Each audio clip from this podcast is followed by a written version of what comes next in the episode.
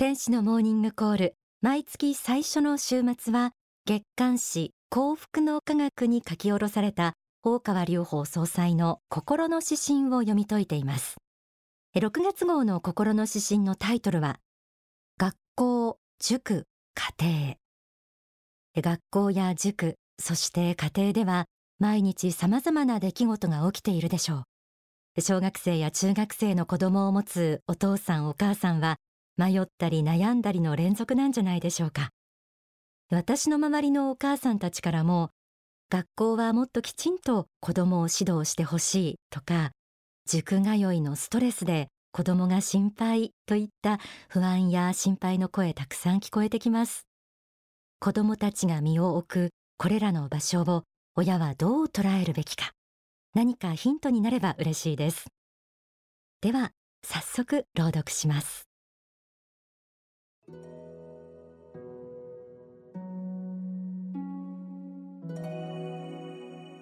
学校塾家庭。学校の機能は揺れている。勉強を教えてくれるところは他にもある。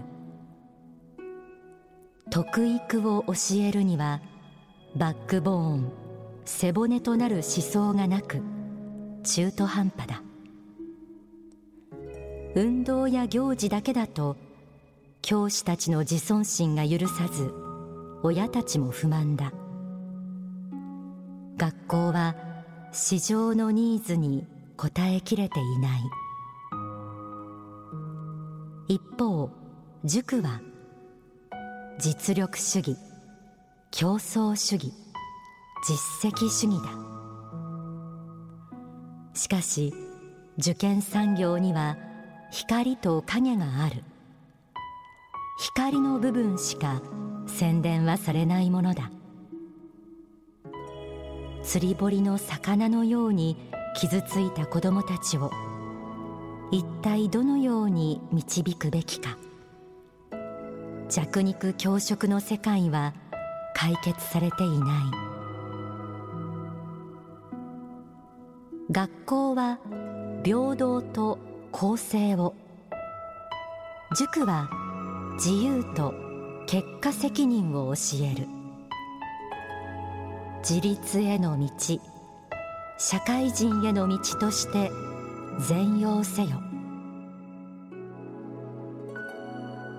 家庭は物資を育てる場であれ絶対肯定の砦であれ。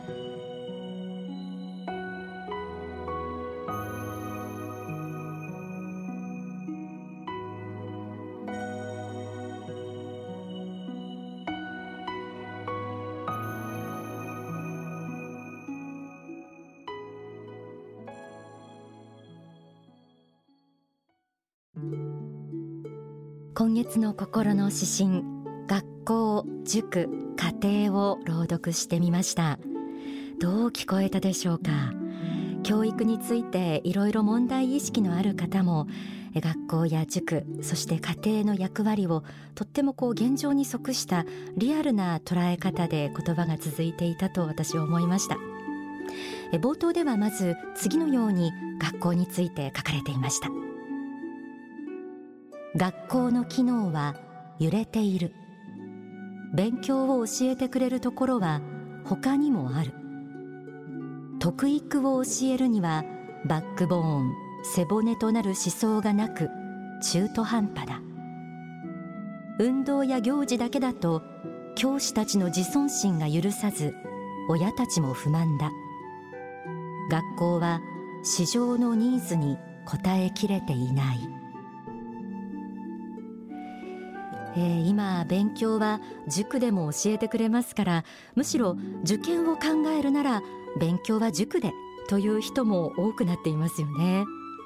私の周りにも特に公立学校が話題に上るときにいい先生もいるんだけれど勉強の大切さすら教えられない先生がいたり個性を尊重すると言って子どもたちをほったらかしにする先生も結構いるなんていう不満を漏らす母親もいます。さらに心の指針では塾について書かれています。一方塾は実力主義競争主義実績主義だ。しかし受験産業には光と影がある。光の部分しか宣伝はされないものだ。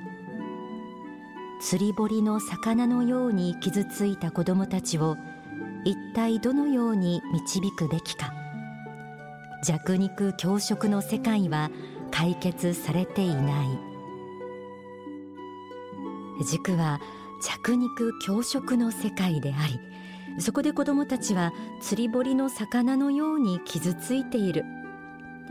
そんな大げさなと思う人もいるかもしれませんが実際必要以上の競争やストレスで深く傷ついてしまっている子どもたちがたくさんいるというのが現実のようです。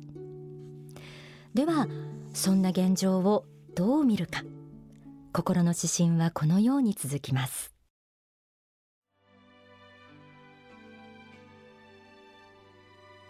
学校は平等と公正を塾は自由と結果責任を教える。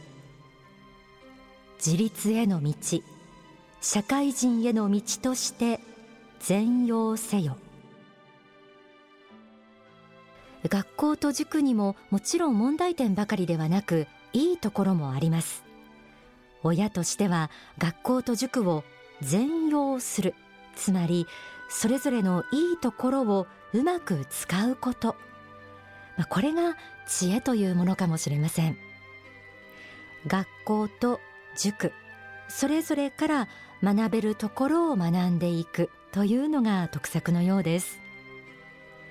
そしてその上で心の指針では次のように最も重要なポイントが説かれています。家庭は物資を育てる場であれ絶対皇帝の砦であれ。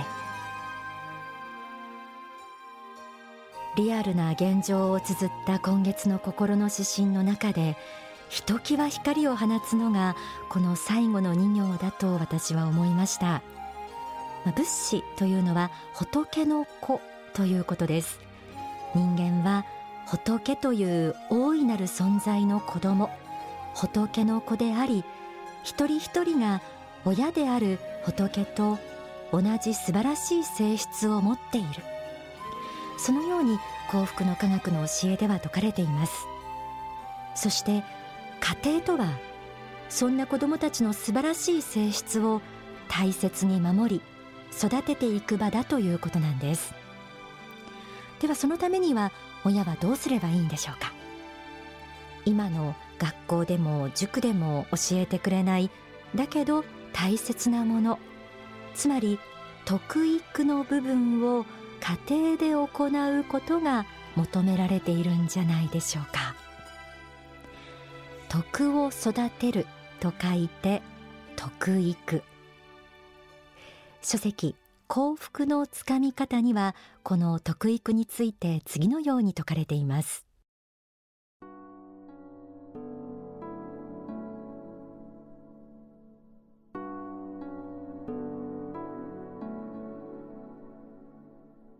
徳育とも言うべき上層教育が大事だと思います。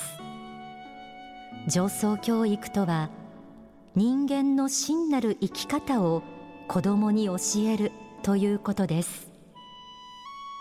古い教養書または道徳書あるいは最近のものでも素晴らしい宗教書こうしたものを常日頃勉強されてその中で心に留まる光の言葉というものを学びそれを折に触れて子どもたちに教えてあげることが大事なのです。例えば毎日毎日自分自身のことを反省することが大切なんですよ。友達が数多くいるということは素晴らしいことなんですよ。正直であるということは大事なことなんですよ。こうしたことを子供が小さい時から少しずつ少しずつ教えてそして血肉と変えていくことです。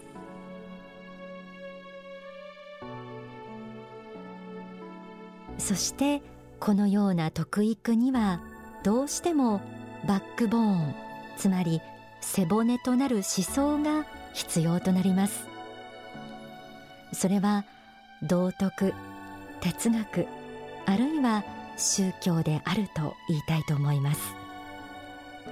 書籍限りなく優しくあれでは家庭の中で宗教心を育むということについてこのように説かれています。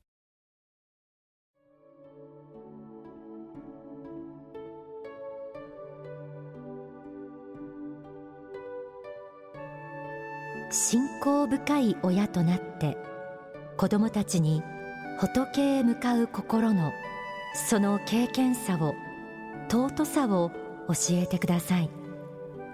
それは何よりも彼らが素晴らしい人間として成長していくための基礎になるでしょう。信仰という土台を持っていない人は教育を受けても魂がまっすぐに伸びていきません。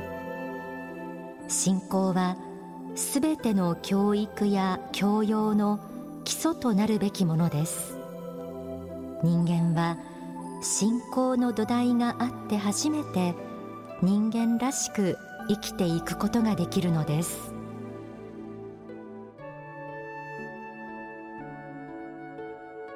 庭の中で信仰に基づく徳育を行うことによって学校と塾では足りない部分を補い子どもたちが素晴らしい人生を自分の力で開くことができるような力をつけさせてあげること。それが大切だということですね。心の指針の最後に絶対肯定の砦という言葉がありました。絶対肯定。とっても強い言葉です。何があろうとも肯定する。認めてあげる。ここにその子の親にしかできないこと。その子の親だからこそしてあげられることが示されています。無条件で愛し包み込んであげる親の愛。そこには子供の存在自体を仏の子だと信じる宗教的価値観が大切だとあえて言いたいと思います。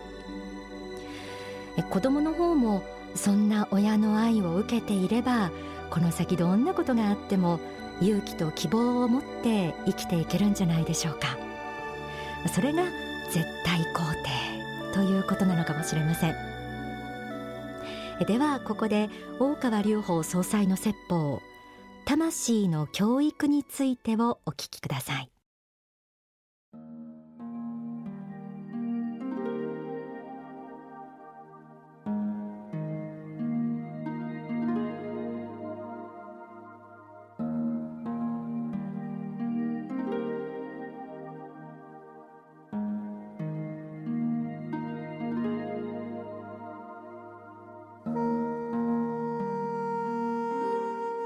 民主主義のもとにある各人の尊さというのは何ですか？それは神から与えられた命を持っているから尊いんじゃないですか？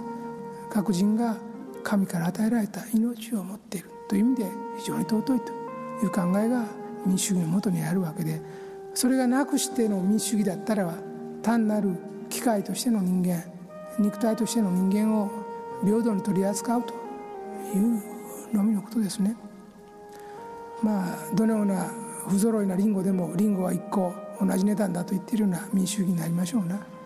そうではないでしょうと。やっぱり神の子としての命が宿っているから尊いんでしょそして神の子としての命はあるいは仏の子としての命はですねそれを磨けば三千たる光を放つからこそ尊いのでしょう。そうではないでしょうか。だからそれが人間の尊さでしょ？その持っている命っていうのはそのように輝きを出すことができる。神や仏へと言われる存在へと自分自身を高めていく可能性を持っている。教育によって訓練によって修行によって悟りによってそういう高みへと登っていく可能性を持っている。だから偉大なんじゃないですか？だからあなた方が見ている他の人たちもそういう素質を持っている。そういう平等の可能性を持っているという意味において尊いということではないでしょうか。これが人間に与えられた尊厳だと思うんです。生まれつきの権利だと思うんです。ただその現れ方は各人各様です。今世での生まれ育った経験教育あるいはその人の得た悟りによっても違う。また家庭によっても違う。長い目で見れば天正輪廻の家庭でのさまざまな経験も裏には潜んでいてそれぞれの人の霊的な成熟度霊格の違いも中にはある。霊格霊的な成熟度が高い人はやはり物事の本質を見抜いたり霊的な真実を見抜くのが早いですね。そういう修行を与えなかった人はやはりこの世においても悟りが遅いという面はあると思います。ただそれぞれの人がですね、えー、一つの法則のもとに生きているという意味において平等だし尊いんです。その法則とは何かこの宇宙を貫く法則それは神の心であるし仏の思いでありますし仏性であります。仏となるための性質です。その仏性が宿っているというその法則に基づいて生きれば人は仏のごとくなることができる。その法則に反して生きれば仏に反する生き方となるということですね。